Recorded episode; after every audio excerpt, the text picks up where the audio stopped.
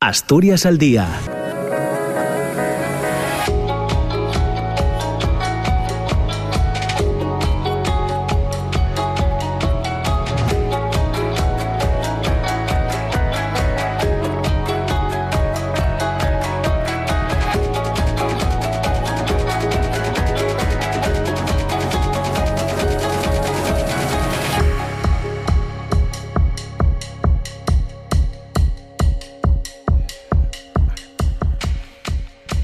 Hola, ¿qué tal? ¿Cómo están? Muy buenos días. Son las 9 de la mañana y dos minutos. Bienvenidas, bienvenidos. Comienza Asturias al día en esta jornada, en este miércoles 1 de diciembre.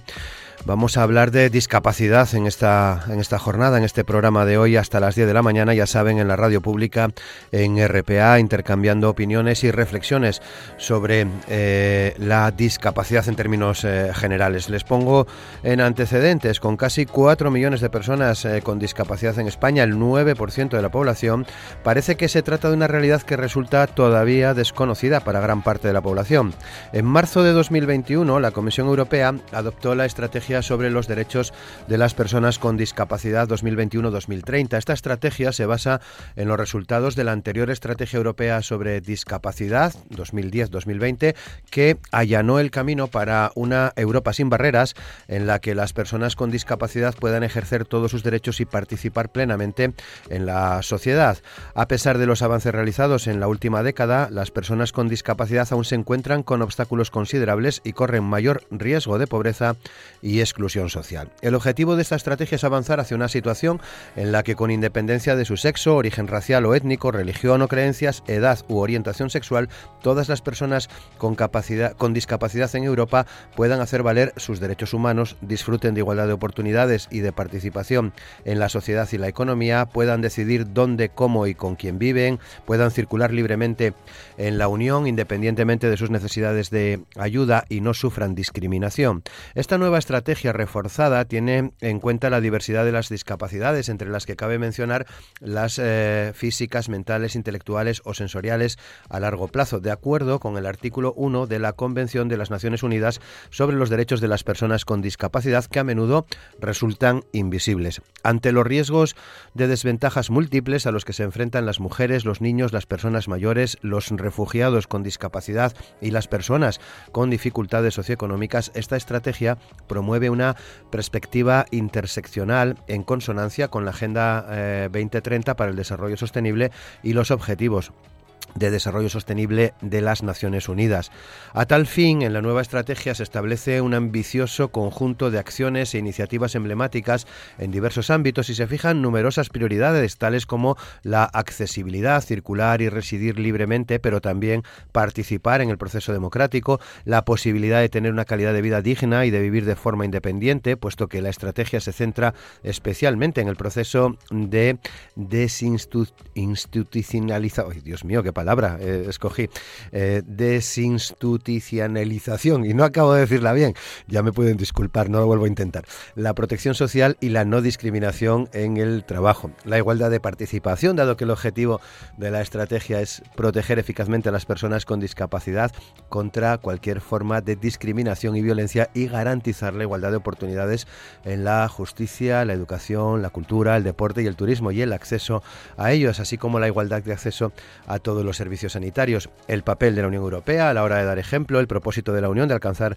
los objetivos de esta estrategia y la promoción de los derechos de las personas con discapacidad a escala mundial. Otro, otro dato, el pasado 3 de septiembre entró en vigor la reforma que prohíbe la incapacitación judicial en España. Tradicionalmente las personas con un grado determinado de discapacidad eran tutelados por otra que les representaba. Desde este momento las privaciones de derechos de las personas con discapacidad o de su ejercicio quedarán sin efecto con esta ley 8 2021 de 2 de junio que modifica hasta ocho leyes e influye en la revisión de miles de sentencias. Según la norma es obligatorio las anteriores resoluciones de incapacitación en el plazo de tres años. Esta reforma adecúa nuestro ordenamiento a la Convención Internacional sobre los Derechos de las Personas con Discapacidad, hecha en Nueva York el 13 de diciembre de 2006. Su artículo 12 proclama que tienen capacidad jurídica en igualdad de condiciones con las demás en todos los aspectos de la vida y obliga a los estados eh, a adoptar medidas para eh, proporcionar a estas personas el apoyo que puedan necesitar en el ejercicio de esta. Así que hoy abordamos la situación de las personas con discapacidad. Eh, discapacidad. Hemos invitado a participar hoy con nosotros a Felipe Orbiz, es abogado y asesor de la Fundación Alpe Acondroplasia. También está con nosotros Cristina González Villar, que entre otras cosas ha sido directora técnica de la Fundación Alpe, pero también ha participado y trabajado, colaborado con eh, varios colectivos de personas con discapacidad. Está también con nosotros Casilda Sabín, que es la gerente de Plena Inclusión Asturias, y también participa hoy con nosotros Ricardo Gayol, abogado, invidente, entre otras cosas, ha sido asesor jurídico de la Dirección General de la ONCE desde 1991 hasta 2018. Con ellos cuatro reflexionamos hoy sobre la discapacidad. Asturias al día con Roberto Pato. Saludamos a nuestras invitadas, Cristina González Villar. ¿Qué tal, Cristina? ¿Cómo estás? Muy buenos días. Buenos, muy buenos días, Roberto, y muy buenos días a todos mis compañeros de tertulia. Casilda Sabín, ¿qué tal? ¿Cómo estás, Casilda? Buenos días. Hola, hola, buenos días. Gracias por la oportunidad de estar con vosotros. Eh, Felipe Orbiz, ¿qué tal, Felipe? ¿Cómo estás? Muy buenos días. Ricardo Gayol, ¿qué tal Ricardo? ¿Cómo estás? Buenos días. Hola, muy buenos días a todas, ¿qué tal? Muchas gracias Ricardo por estar con nosotros. Vamos a saludar también a, a Felipe a Felipe Orbiz, que parece que tiene algún problema con el teléfono, bueno, eh, lo soluciona Amor en cuestión de segundos y rápidamente eh, estará, estará con nosotros. Día 3 de diciembre, próximo viernes, Día de la Discapacidad. En, un primer momento, ¿a qué reflexión en términos generales les lleva este día, eh, Cristina? Bueno, pues yo particularmente voy a hablar por mí. es un día que a mí no me... A ver, me gustaría que fuera un día de celebración partiendo de esa base, no de reivindicación como sigue siendo, ¿no? No soy muy partidaria ni muy defensora de los días de, nunca me ha gustado porque yo la discapacidad la, llevo todos los días, los 365 días, pero ya que eh, no hemos conseguido todavía eh, tener ese estado de derecho donde se respeten todos los derechos y libertades de las personas con discapacidad y tenemos que reivindicar, pues se presenta, pues como, como digo, un día más de reivindicación y ya son tantos que a mí a veces ya hasta me cansa no estar todo el día reivindicando y, utilizando pues la oportunidad que nos dais los micrófonos la radio la televisión pues para para quejarnos y, defender lo que por ley es, es nuestro derecho. Bueno, entraremos en eso. Ojalá llegue el día que sea un día de celebración. No, no pretendo que sea un festivo en el calendario, pero sí que se celebre que por fin se han conseguido los, las libertades y los derechos de las personas con discapacidad. Al 100%, por eso hoy... Eh, al 100%. Claro, por eso hoy queremos estimular esa, esa reflexión, lógicamente. Eh, Casilda, eh, ¿qué reflexión nos, nos, nos, haces en este primer momento?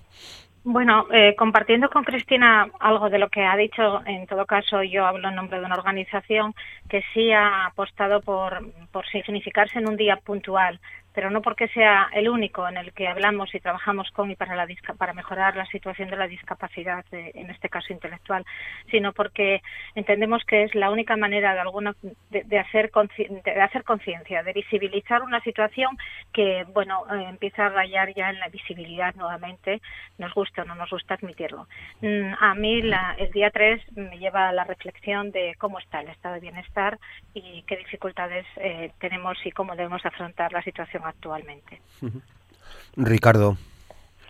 Sí, pues mm, yo creo que estas celebraciones, estos días de, eh, pues tienen una doble cara, ¿no? Por un lado, a veces hay el, el riesgo de que se convierta en una eh, celebración más o menos folclórica, superficial, y que incluso, o sea, el motivo simplemente para hacer un, un compromiso puntual de, de significación del, del tema, ¿no?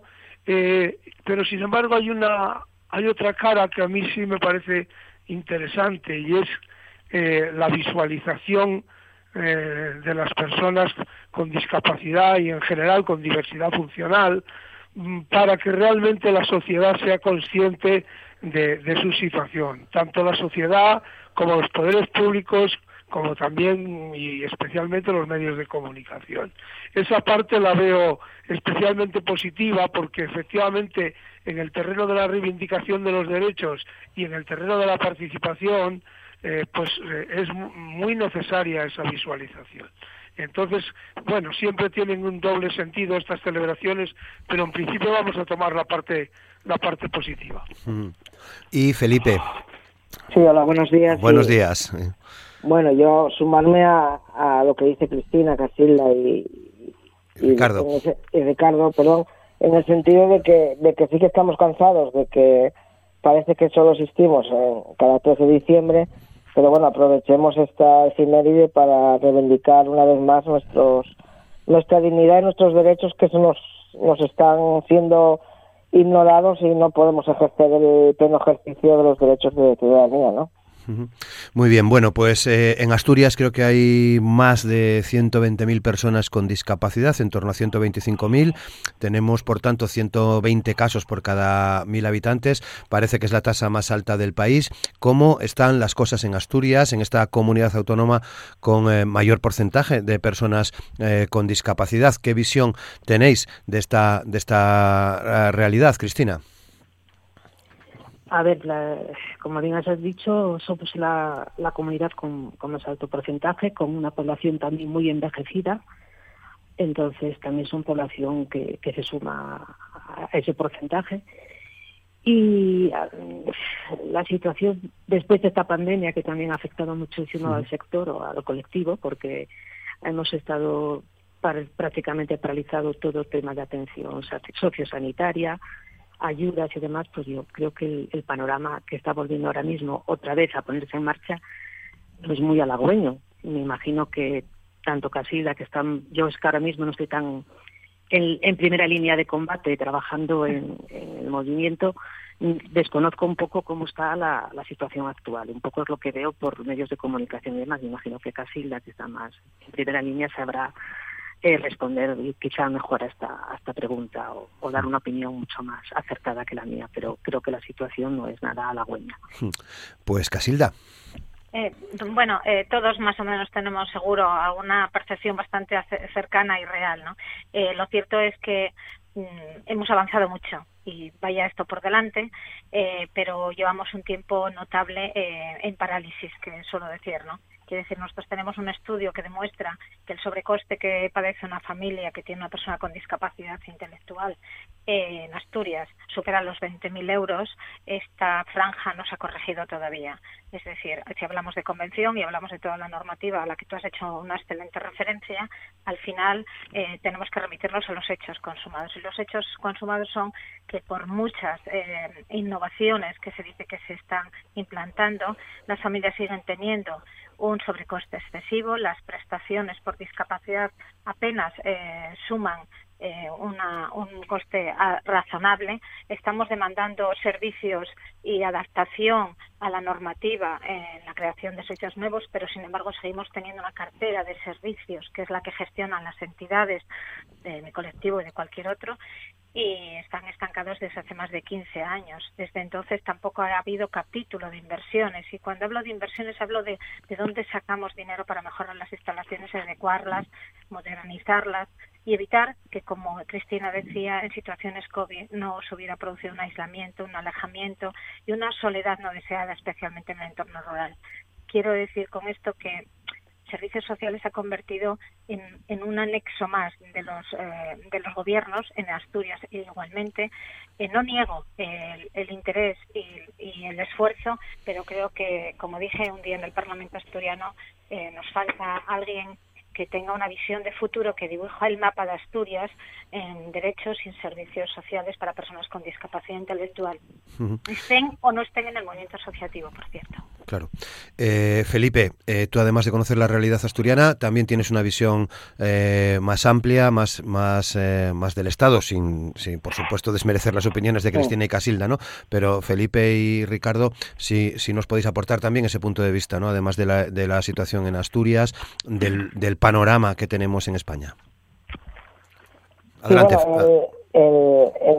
a mí lo que me sorprende en el Principado de Asturias, con los datos que de, de nuestro porcentaje tan importante dentro de la, de la población asturiana, que somos más del, del 15%, 120.000 personas de forma directa y de forma indirecta, estamos hablando casi de 300.000 personas, me, me sorprende y todavía no, no le encuentro explicación el poco peso político que tiene la discapacidad en Asturias. En otras comunidades autónomas con, con porcentajes de población muy inferiores a la nuestra, pues disponen de una comisión permanente en los parlamentos autonómicos, por ejemplo, disponen de, direcciones específicas de, temas de discapacidad y aquí en Asturias parece que, que no sé el por qué, los motivos, tiene muy poco peso político lo que es la, discapacidad dentro de la agenda política del gobierno, ¿no? Y a nivel nacional, pues colaborar lo que decía Casilda y Cristina de, de que la pandemia lo que ha supuesto ha reflejado la, la exclusión y el segundo grado de las políticas de discapacidad y que esto ha supuesto un varapalo no solo a las organizaciones sino a las propias personas con discapacidad que aún sufren las consecuencias del confinamiento y de, y de la pandemia, ¿no? Ricardo. Sí, bueno, primero, mm, relativo a Asturias, claro, yo creo que la realidad social de Asturias que hemos hablado en otros programas, eh, pues que tienen una situación crítica en general, pues se refleja en mayor medida en un colectivo vulnerable como es el de, el de las personas con discapacidad. Y en este sentido, tanto el dato mm, de que sea una, una población más alta que, que en otras comunidades, mm, yo creo que en parte se deriva de, de ese tema del envejecimiento y quizá de que mm, la gente joven emigra eh, mucho más en Asturias y que por lo tanto eh, queda aquí una población, digamos, respecto al resto del país, pues mayor.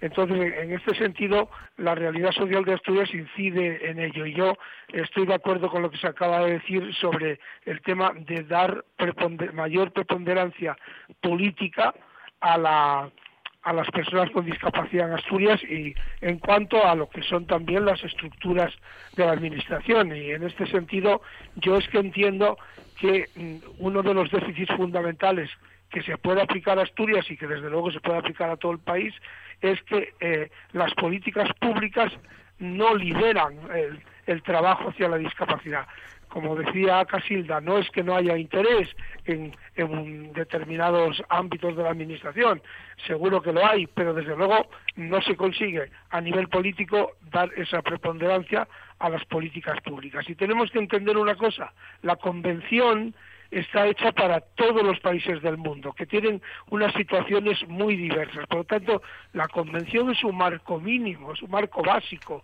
pero el, el desarrollo de eh, la situación social de las personas con discapacidad en un país de Occidente, en un país eh, de la Unión Europea como es el nuestro, desde luego requiere otras políticas. Y nos encontramos, y termino, con que sí, está muy bien lo que proclama la Unión Europea, pero es que el pilar social de la Unión Europea es declarativo, no es no es aplicable de inmediato en las legislaciones nacionales. Con lo cual, eso está muy bien, pero no es más que una parte de la, de la respuesta.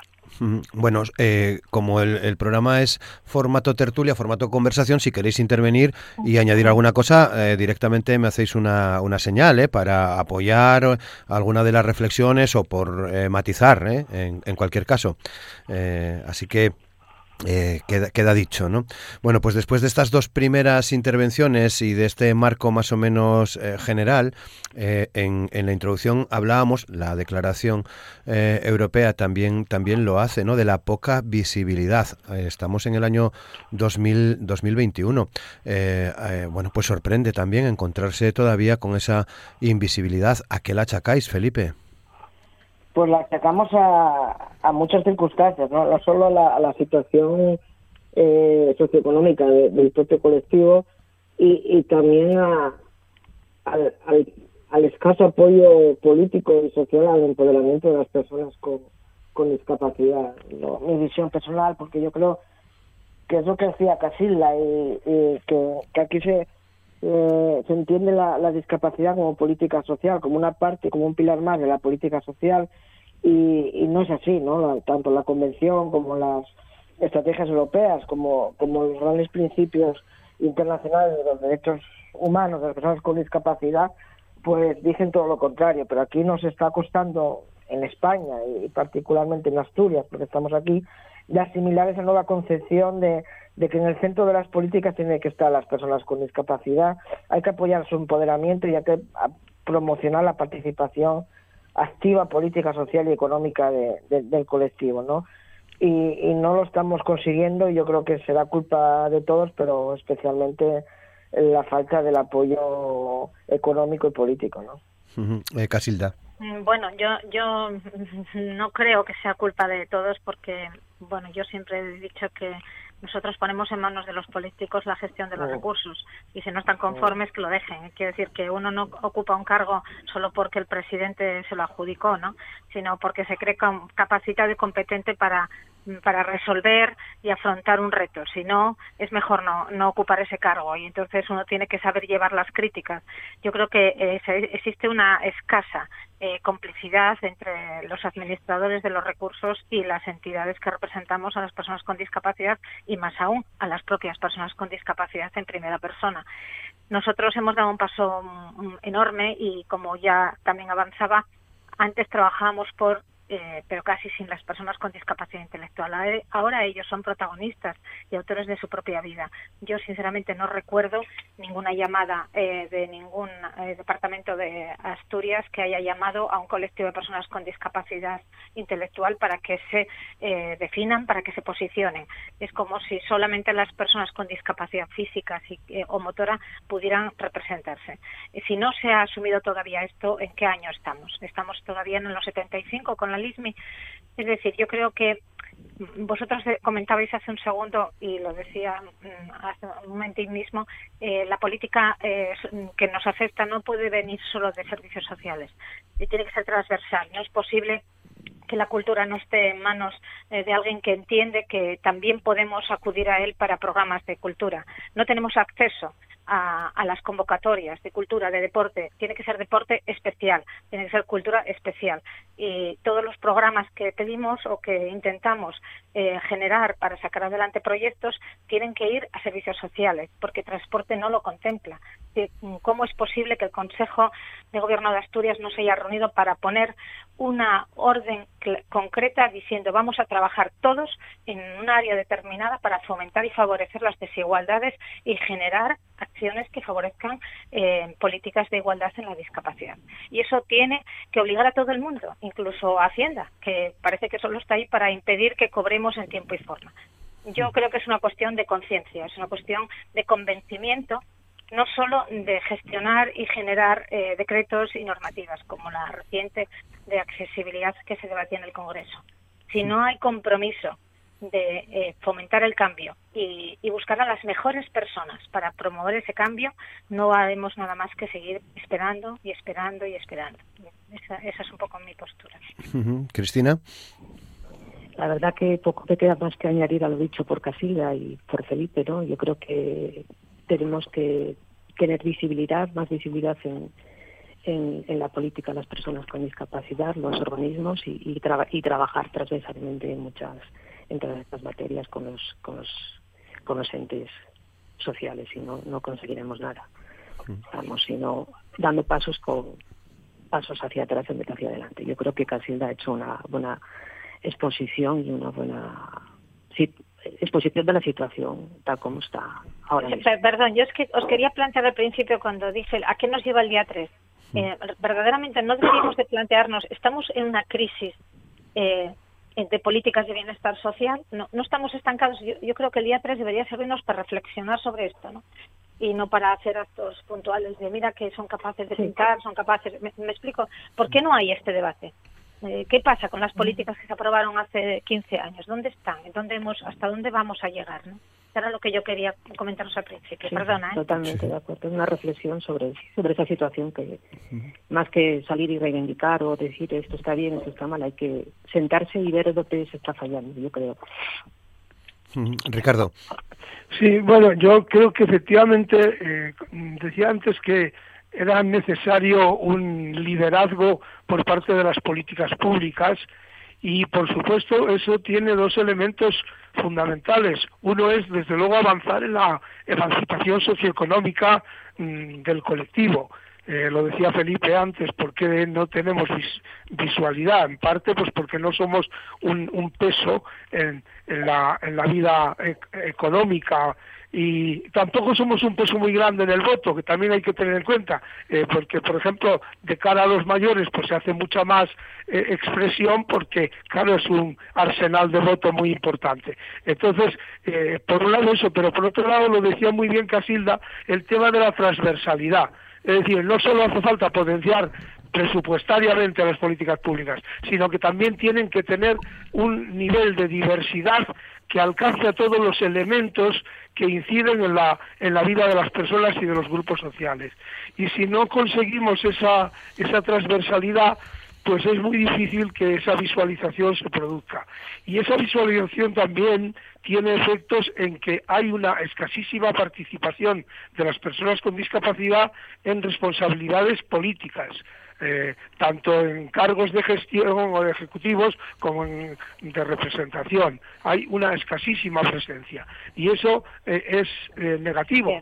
yo estuve hace un tiempo en, en el, Parlamento Europeo en una jornada que se organizó sobre esta cuestión y quedó patente allí cómo eran ejemplos muy necesarios el que hubiera personas con discapacidad en eh, responsabilidades públicas que tuvieran una repercusión eh, social importante. Pero fijaros, y termino, eh, hay a veces unas visualizaciones que son distorsionantes, porque por ejemplo la ONCE tiene una enorme visualización, pero ¿de qué tiene visualización?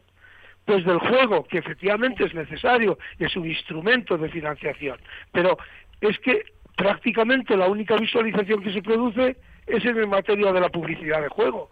Y claro, eso distorsiona la realidad del colectivo. Que no digo que no sea importante, eh, no, no pretendo poner un dedo en el ojo a nadie, pero sí decir que mm, tiene, tiene que conocérselos por mucho más que porque seamos agentes de juego.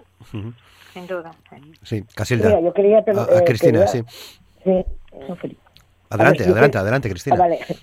No, no, era Felipe el que iba a hablar, ¿no? no, ah, vale, yo quería eh, eh, puntualizar un poco la, la, la, afirmación de, de Casilda eh, cuando hice mención a que es parte de culpa de todos, me refiero a hacer un poco también autocrítica del propio colectivo de, de personas con discapacidad, porque tanto el peso demográfico como el peso político que hace mención Ricardo, pues yo creo que somos un colectivo que no estamos potencializando nuestro poder todo lo que lo que deberíamos, ¿no?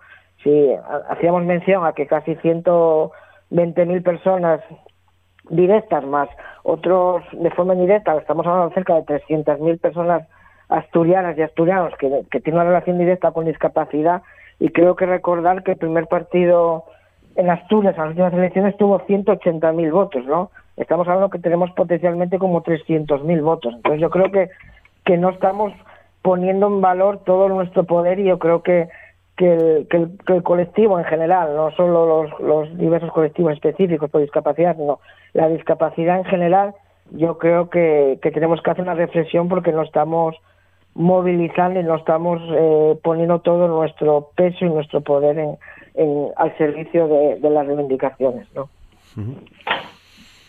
eh, Casilda, ¿querías decir algo?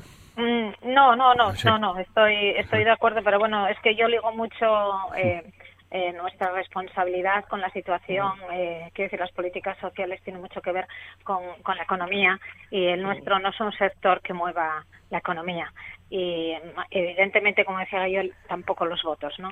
Porque si nosotros fuéramos una población que tuviera mucho más peso en las votaciones, de, otros temas hablaríamos.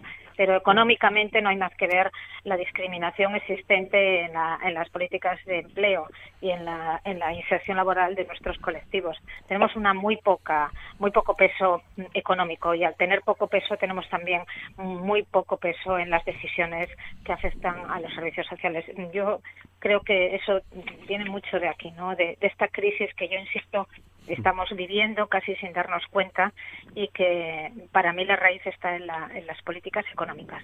No somos prioritarios porque no somos rentables. Exactamente, no somos rentables. ¿Qué panorama, eh, Ricardo?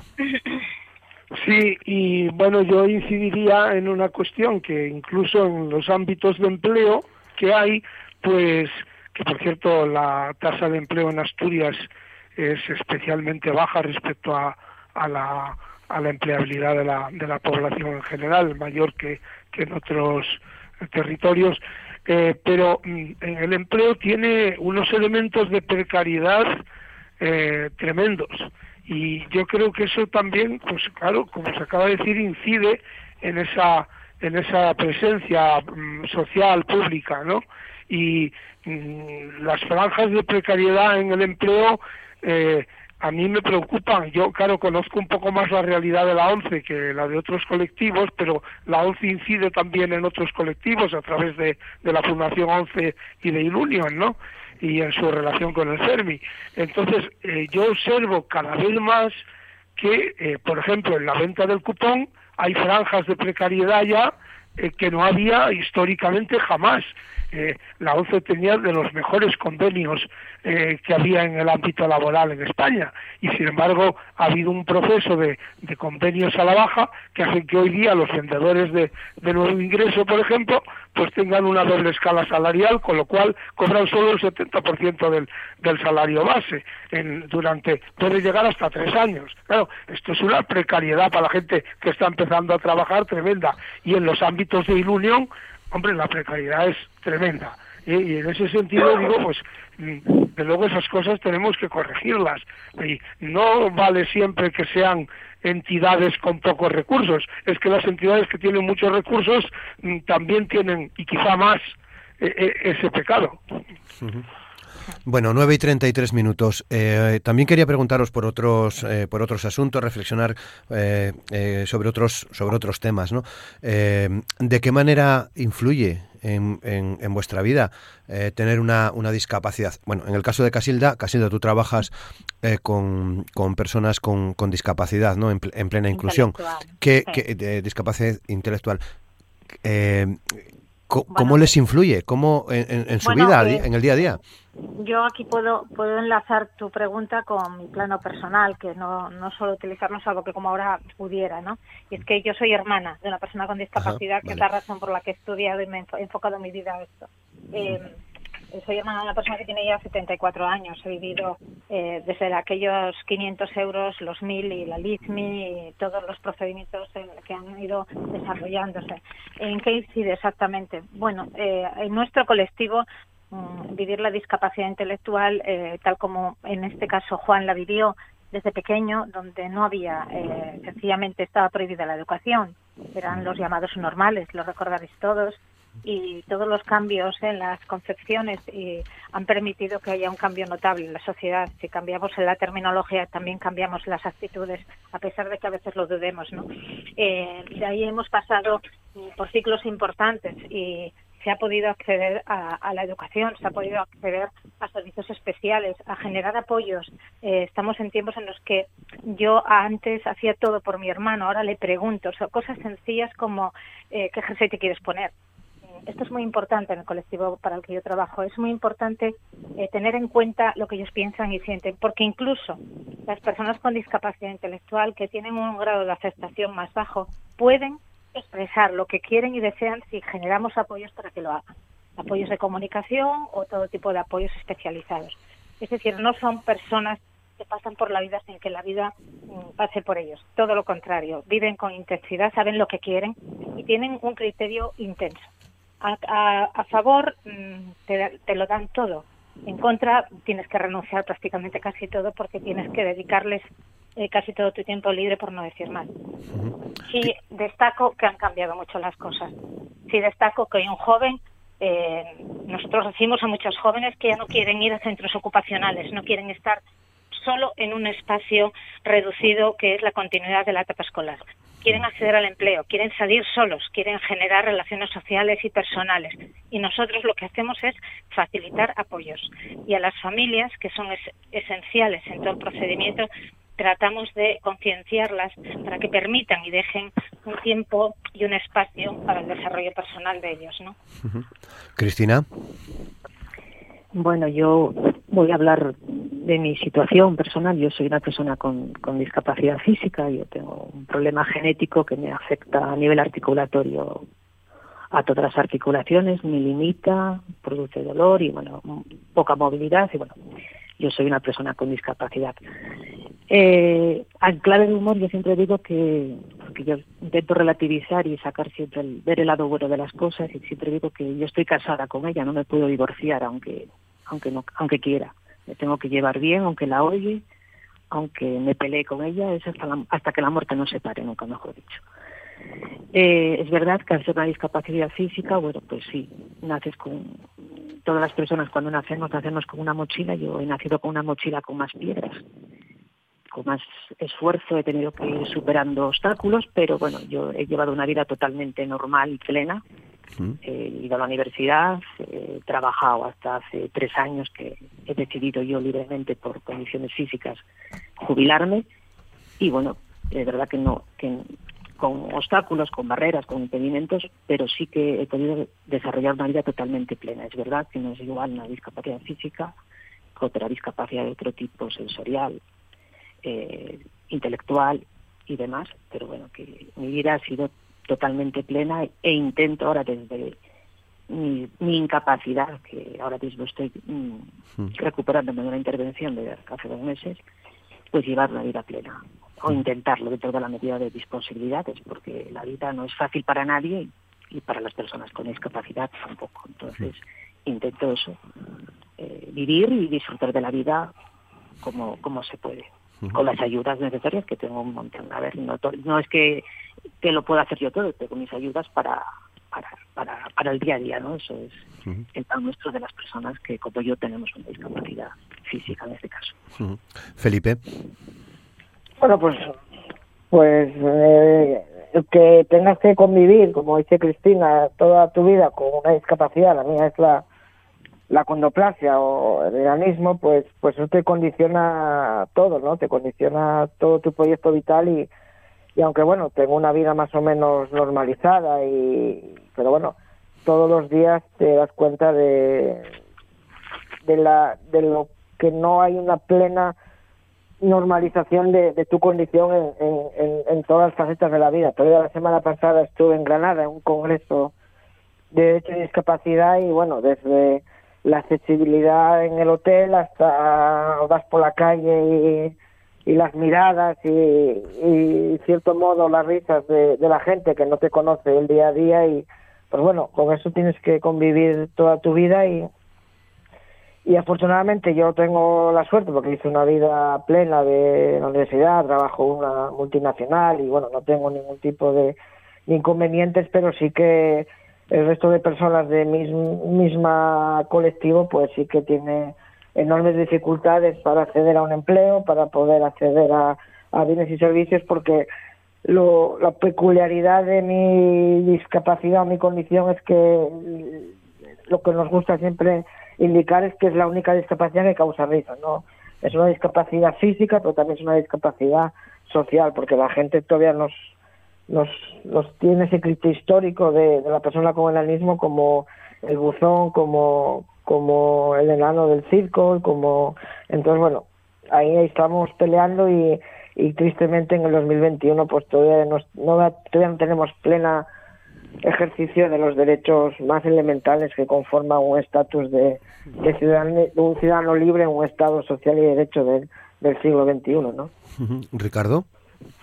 Pues sí, lo primero, bueno, pues no, nunca negar la, la evidencia, ¿no? O sea, uno, uno efectivamente tiene una, una discapacidad, en mi caso es la, la ceguera total, y, y por supuesto tiene que tener un sentido de aceptación de la realidad. Pero esa aceptación de la realidad mm, por supuesto tenemos que intentar que nunca sea ni conformista ni resignada, sino que sea con un sentido optimista de superación de las, de las dificultades. Eh, hombre, en el caso de los ciegos, sí hemos tenido históricamente eh, la suerte de que la ONCE ha anticipado en este país una atención a las personas afectadas pues de una manera eh, sistemática y, global pues desde eh, desde hace muchos años, ya incluso desde la, etapa de la dictadura, o sea que la, ONCE nació justo al final de la guerra y, cubrió un amplio espectro de, mm, del proceso histórico de, este país. En ese sentido, yo he tenido mm, ventajas eh, grandes en el apoyo que, que, he recibido para poder tener un empleo normalizado durante toda mi vida laboral y por, por supuesto haber llegado ahora a, la jubilación. Evidentemente luego hay otras dificultades que siempre hay que intentar superar, ¿no? Y es, eh, pues bueno, pues todo el, tema de la, de la accesibilidad, eh, todo el tema de, la, de lo que es la propia inclusión social, pues que bueno, que necesitas también que la sociedad vaya adquiriendo ese tipo de dinámica. Creo que, como decía Casilda, se ha avanzado mucho y es muy importante lo que ella decía respecto a la discapacidad intelectual, porque si, si eso lo aplicamos a la discapacidad intelectual, que en teoría parece más difícil, desde luego hay que aplicarlo a todas las demás situaciones de discapacidad pero lo ha dicho muy bien y me ha encantado esa forma de respetar a la persona, respetar sus, sus deseos, sus procesos y además que nadie te ponga puertas al campo, que eh, solo sea la realidad la que realmente pueda limitarte, pero no el que haya unas eh, voluntades por encima de la tuya que te eh, encierren en, en tus espacios, ¿no? Y eso me parece muy importante y eso lo tenemos que seguir haciendo todas las personas con discapacidad todos los días del año. Hmm. No sé si en esto que, acabáis de comentar tiene eh, algo que ver como es la esta, esta nueva ley que entró en vigor el pasado 3 de septiembre que reforma la legislación civil y procesal para el apoyo a las personas eh, con discapacidad, recuperando la plena capacidad jurídica de obrar en igualdad de condiciones que el resto de la, de la ciudadanía, Ricardo. Eh, pues sí, mm, es una ley importante respecto además al, cumplimiento de las previsiones de la Convención, eh, pero yo le, he visto algunas deficiencias. Y es más, incluso a través de, de una organización que tenemos aquí, es la Plataforma Democrática de la Diversidad Funcional, pues hemos planteado hasta 24 enmiendas a, a esa ley. Eh, las enmiendas iban en dos líneas fundamentales, reconociendo en primer lugar que, que la ley era necesaria y que, y que, por supuesto, hay que considerarla un paso adelante. Pues, pero, por una parte, mm, había un excesivo rigor en lo que era la discapacidad formal. Y claro, para los temas que cubría la ley, por ejemplo, del el apoyo eh, para cuestiones jurídicas, pues hay otras muchas personas que sin tener discapacidad también la necesitan. Y entonces en la ley no se contemplaba de manera adecuada eh, mm, la necesidad social respecto a lo que pueden ser las personas que tienen el certificado de discapacidad, que me parece muy bien, pero, pero quiero decir que la ley tiene que cumplir un espectro más amplio y recoger todas las situaciones de, de disfuncionalidad que pueda tener alguien para poder ejercer sus, sus derechos. En ese sentido hemos procurado mejorarlo un poquito, no se ha logrado del todo, pero sí en algún grado. Y la segunda cuestión era el que la curatela, eh, figura que sale de la ley muy reforzada, eh, que no la que no la eh, pudieran eludir las entidades de carácter público, es decir, el delegar en, el tercer sector de acción social de una manera tan eh, expeditiva la, responsabilidad pública de la curatela, a nosotros, eh, por lo menos al grupo en el que yo participo, nos parecía inadecuado. Hemos intentado eh, enmendar la adicional, pero mm, no, no se ha conseguido. Bien, yo vamos, no digo que esto sea un tema absolutamente determinante, ni que no vaya a intervenir la, administración pública en estas cuestiones, pero desde luego será algo por lo que habrá que seguir luchando para que eh, no haya derivaciones que no estén absolutamente justificadas. Felipe. Sí, bueno, eh, yo creo que es una, un avance fundamental y en, en lo que es la, la aplicación de la Convención y del modelo social de la discapacidad en el ordenamiento jurídico y especialmente en el ámbito civil y procesal de la persona. Yo creo que teníamos un código civil del siglo XIX todavía y yo creo que era más que necesario las modificaciones que, que compartiendo con Ricardo que hay algunos aspectos que quedan flojos y que no la ley no tiene esa ambición que debería tener y, y, solucionar esos esas lagunas de sobre todo de de no dejar al formalismo tener un certificado de discapacidad para poder aplicar los, los procedimientos que vienen en esta modificación, pero yo creo que son avances fundamentales y son avances que son más que necesarios, ¿no? Todo el tema de la reforma de la incapacitación para por, por el tema de los de los apoyos, el tema de las revisiones periódicas de, de el tema del facilitador, el tema de la de la curatela y de la tutela, yo creo que es fundamental y yo creo que era más, más necesario que nunca, ¿no? ¿Qué opináis, Cristina y Casilda? Cristina. bueno, yo, yo estoy muy contenta con este paso adelante y me parece una ley, una reforma muy necesaria y, y que va a facilitar y va a las personas con discapacidad, a todas, pero sobre todo a ese grupo de personas que no tenían capacidad, dicha la palabra, para decidir por ellos mismos en determinadas en determinados temas y y bueno, creo que eso es un avance muy, muy importante. Espero que, que se cumpla y no quede en papel mojado como otras muchas cosas. Mm, Casilda. Bueno, eh, no, yo recojo lo que decían anteriormente, lo suscribo, si bien es verdad que toda la normativa, mm, bueno, se publica y hay que estar expectante en el desarrollo, en el tiempo y ver cómo la normativa finalmente se acaba de aplicar. Eh, tanto Felipe como yo le estaban comentando un par de cosas que son esenciales. Yo le hago un seguimiento importante porque nosotros hemos, hemos sido una parte muy importante en la reclamación de esta modificación que en el fondo habrá que ver si realmente el impacto que tiene eh, para nuestro colectivo es suficientemente adecuado o no. Y lo digo por qué. Pues porque pasamos de un tiempo en el que, como os decía, hablábamos por ellos, casi sin ellos, incapacitaban a personas eh, y a veces eh, quedaban relegadas a la decisión a veces de un familiar o ni siquiera en Asturias el defensor del mayor o, FASAD se ocupa de muchas tutelas sin hacer un seguimiento y, y, un cumplimiento responsable de ejercicio de la tutela. Es decir, tutelar significa acompañar, velar, garantizar el bienestar, no solo asumir una tutela entre cientos y que los, nos cuadren los números, que es a lo que muchas veces los tutores se estaban re, remitiendo.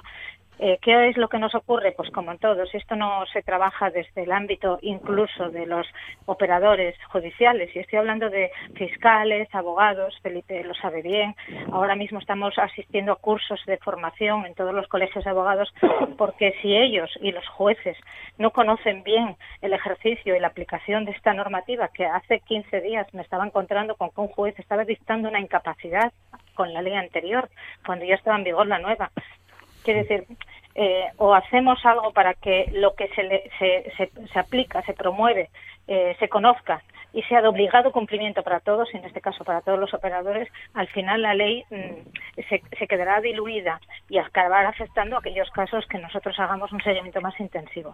En nuestro caso, esta es una ley muy importante. Felipe hablaba del facilitador, que es una figura que hemos creado para garantizar, por ejemplo, que cuando una persona con discapacidad intelectual comete un delito, que a veces se cometen, eh, por muchos desconocimientos o por no, pero eh, lo detienen y le, le, le, le llevan ante el juez en, multitud de ocasiones no le escuchan, no le entienden, no saben cómo hablar con él. La figura del facilitador que está contemplada en esta nueva normativa obliga a que haya una persona de, confi de confianza y, y, cercana a este, a este reo o a esta persona que va a ser procesada para que pueda facilitar lo que quiere decir y lo que le están diciendo. Que el juez no le hable como haga cualquier otro, dando por hecho que le entiende. ¿Me comprendes? Entonces, si todas estas cosas que son las pequeñas cosas que hacen que una ley sea exitosa o no, no se vigilan y no hay alguien que obligue al fiel cumplimiento de ellas, eh, bueno, será una ley bien escrita eh, que nos ayudará a decir que nos vamos modernizando, pero que en la realidad mm. seguimos dejando a muchas personas con discapacidad en manos no sé muy bien de quién. Bueno, pues son las 9 de la mañana y 50 minutos. Entramos ya en los últimos 10 eh, eh, minutos. Os voy a pedir una última reflexión, pero antes, Casilda, vosotros en Plena Inclusión Asturias eh, tenéis mañana una, una, jornada intensa para la que creo que ya se han agotado las plazas presenciales, pero que se puede seguir de manera online bajo el epígrafe Queremos comprender el mundo, ¿no? En un minuto invita a nuestros oyentes a participar. Sí, ya sé que soy que hablo mucho, lo siento, perdonadme. Eh, gracias por la oportunidad. Hacemos una jornada, nuestro proyecto estrella en estos meses, la accesibilidad, la conocen todos, Gayol especialmente. La accesibilidad permite que todo el mundo comprenda eh, los textos, los documentos, el entorno en el que nos movemos. Y no hablamos de accesibilidad física. Mañana hacemos una jornada importante, estará incluso en Europe, estarán ponentes importantes que lideran todo el procedimiento de accesibilidad cognitiva, que es un proceso de trabajo que hacemos en plena inclusión, que si recordáis, hace en 2017 empezamos a adaptar sentencias de incapacitación, nos reconocieron en Viena en las Naciones Unidas, en Seúl, porque es un proyecto maravilloso que hoy ya es una realidad en todas las comunidades gracias a la nuestra. Asturias, tan pequeñina, ha brillado en el mundo por un ejemplo y un proyecto tan importante como ese. Y eso nos lleva a, intentar hacer comprensible todo. Cuando alguien, como mi hermano, coge un texto, que lo pueda comprender, que lo entienda. Que cuando alguien les juzga, ellos sepan qué les están diciendo y cómo se lo están diciendo. La accesibilidad cognitiva forma parte ya de nuestra vida, imposible eludirla. Muy bien, bueno, pues eh, ahora ya así para, para finalizar os pido una última reflexión para, para cerrar el, el programa. Eh, ¿Cuál sería la tuya, Cristina? Bueno, pues que yo, bueno, hay muchos puntos que todavía podríamos desarrollar, ¿no? Porque se ha hablado muy poco del tema de las barreras sociales y físicas. Se ha pasado un poco por el alto, ¿no? Hacemos otro programa. bueno, puede ser. Eh, el tema de las barreras físicas, yo, mm, con, las personas con las que yo he trabajado, el colectivo de personas con enanismo o ADE, que son personas de talla baja, o no, me gusta el término de talla baja, pues las barreras físicas actuales están pensadas solamente para personas con silla de ruedas o problemas visuales. Entonces, eh, lo que está bien para la silla de ruedas, una persona de talla baja o con acondroplasia, no, no está accesible para ellos. Hay muchas barreras todavía sociales, entonces, mi reflexión sería trabajar más en ese, en ese aspecto, que no todo, pensar en todos los colectivos. Eh, también pediría un poco más de trabajar, yo que sé, en los colegios, porque todo es, todo es un tema de educación, ¿no? O sea, ha dicho Felipe antes muy bien que todas las discapacidades, la nuestra es muy visual, no pasamos desapercibidos, con tal tener salimos a la calle y tenemos los ojos clavados en, nuestra en nuestro cuerpo, te se ríen de nosotros por nuestro físico, nuestra condición. Entonces, yo creo que eso también es un proceso de aprendizaje y de educación eh, desde pequeños en las escuelas, ¿no? Y la reflexión, pues eso, seguir trabajando, seguir concienciando, eh, que los medios de comunicación nos den cabida para alzar la voz y, manifestarnos y bueno, creo que con, con, la ayuda de todos podremos conseguir, espero, una sociedad más igualitaria para todos. Felipe, 9 y 54. Sí, mira, yo una reflexión a, raíz de lo del programa de, de Casilda, de lectura fácil, la accesibilidad cognitiva, pues entender la discapacidad no solo como una política social, sino como una un instrumento de, de, de oportunidad de crecimiento y de riqueza para Asturias, ¿no? Por ejemplo, la lectura fácil es referencia a nivel ya internacional y mundial y es un nuevo yacimiento de empleo donde se puede extrapolar a cualquier comunicación no solo jurídica que empezó con las con las eh, sentencias sino que a cualquier comunicación y eso crea empleo y eso crea crea riqueza no y también todo el tema de por qué no apostar a Asturias ser un gran centro de de destino de, turismo inclusivo, ¿no? ¿Por qué no hacer también con los fondos europeos una gran política de, investigación, e innovación y desarrollo en la accesibilidad de bienes y servicios? Yo creo que la discapacidad tiene que ser también entendida como una oportunidad, la diversidad como, como riqueza y como yacimiento de empleo. Y también una, una reflexión, esperemos que, que no tengamos que estar un año para que haya un debate como el que estuvimos hoy y que y que las demandas y anhelos del colectivo pues estén en la agenda en la agenda política y en la agenda social, ¿no? Ricardo. Dos notitas y una mini reflexión. La primera, esta tarde en el Centro Asturiano de Madrid eh, vamos a organizar el Foro de Integración Social que, que tengo el placer de coordinar, una, un debate sobre baja visión que es un colectivo muy amplio, ya que parte de él no está atendido por la ONCE. Digo, para que sepáis que seguimos todos trabajando un poco en, en estas cosas. Segunda notita, eh, he tenido la oportunidad de participar en alguna presentación en lectura fácil de programas electorales. Me parece un tema muy interesante porque eh, es también una forma de suscitar la, la participación. Y para terminar, Roberto, yo creo que efectivamente eh, la accesibilidad universal y el diseño para todos es como un elemento envolvente. La inclusión educativa y el empleo digno, pues es lo que nos puede llevar a la autonomía personal y a la inclusión social de las personas con discapacidad, que son al final los grandes objetivos que perseguimos. Y Casilda también, una última pues, reflexión. No, no robo más segundos. Todo lo que habéis dicho lo suscribo. El mundo es de todos, también de las personas con discapacidad, y asumamos nuestro compromiso para cambiar el mundo. Para mí no hay poco más que esto. Muy bien, pues eh, de esta manera llegamos al final. Ha sido un placer contar con vosotros, escucharos. Eh, Ricardo Gayol, muchas gracias.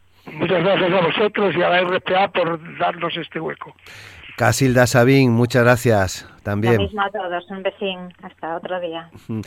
Cristina González Villar, Cristina, muchas gracias. Muchas gracias a vosotros, Roberto. Hasta otro momento. Y Felipe Orbiz, muchas gracias, Felipe. Venga, muchas gracias y, y muchas gracias para la RTPA por, por hacer este programa. Muy bien, pues mañana, mañana tenemos más, tenemos más Asturias al día a partir de las 9. Mañana es eh, jueves, ya saben que los jueves tenemos eh, tertulia política con representantes del Partido Socialista, del Partido eh, Popular, de Ciudadanos y de Podemos Asturias. Con ellos vamos a hablar sobre un asunto que ya hemos tocado en diversas ocasiones, pero que se ha ido concretando en los últimos días y que tiene que ver con la nueva política agraria común, con la nueva PAC. Será el asunto que vamos a tener eh, mañana a partir de las 9 aquí en la radio pública en eh, RPA, como les digo y como saben todos ustedes, con representantes de otro, de colectivos de los partidos eh, del Partido Socialista, del Partido Popular de Ciudadanos y de Podemos. Así que les esperamos mañana en RPA, en la radio pública, en Asturias al día, a partir de las 9 de la mañana. Hoy lo dejamos aquí. Muchas gracias. Saludos.